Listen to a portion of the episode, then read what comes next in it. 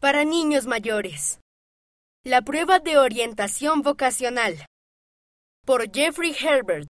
Basado en una historia real. ¿Qué tipo de trabajo quieren hacer cuando sean grandes? Preguntó la señora Lu a la clase. Eso era fácil de responder. Yo quería ser científico.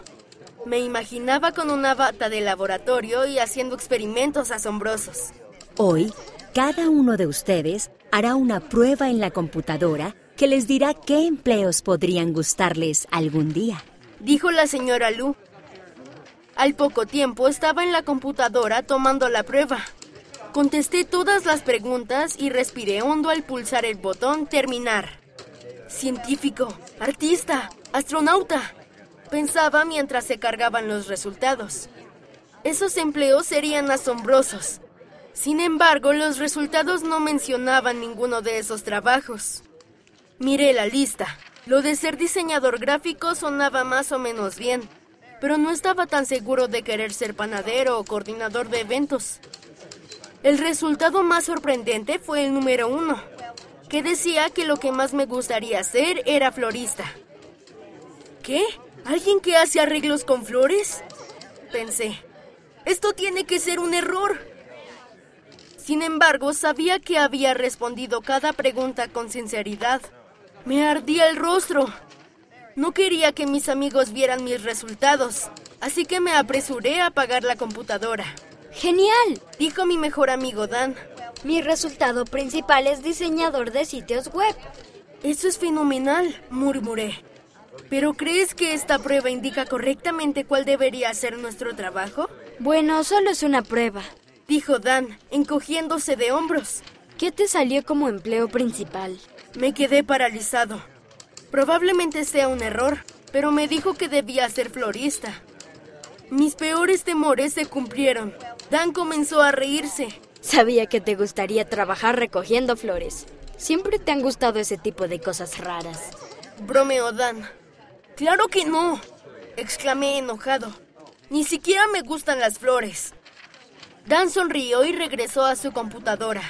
Comencé a sentir dolor de estómago y me sentí muy avergonzado. ¿Era correcta la prueba? ¿Y si Dan tenía razón? Al regresar a casa de la escuela todavía me sentía avergonzado por los resultados de la prueba y pensé en todas las cosas que me encantaban, como hacer cosas artísticas y tocar el piano. Eran cosas muy diferentes de las que les gustaban a algunos de los demás niños de mi clase. Tal vez soy raro, pensé. Y los ojos se me llenaron de lágrimas al entrar en casa. ¿Qué te pasa, Jeff? Preguntó mi papá. ¿Ocurrió algo en la escuela? Me senté y le conté todo sobre la prueba de orientación vocacional. Y cómo me sentía diferente de muchos de los otros niños. ¿Sabes, Jeff?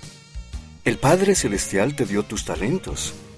Dios te ama y desea que los desarrolles. Y yo también te quiero. El que te gusten cosas diferentes a las de tus amigos no significa que seas raro.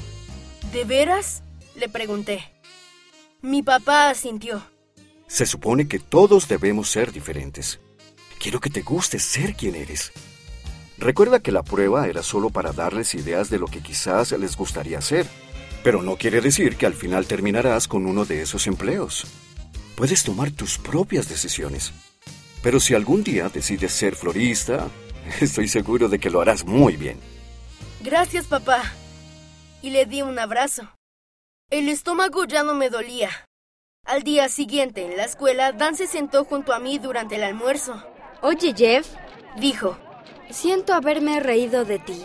Creo que serías genial en cualquier trabajo que hagas. Gracias, Dan, le dije. ¿Quién sabe? Tal vez me convierta en dueño de una floristería y tú diseñas el sitio web de mi tienda. Trato hecho, dijo Dan sonriendo. Tal vez yo también sea tu primer cliente. Esta historia ocurrió en Estados Unidos.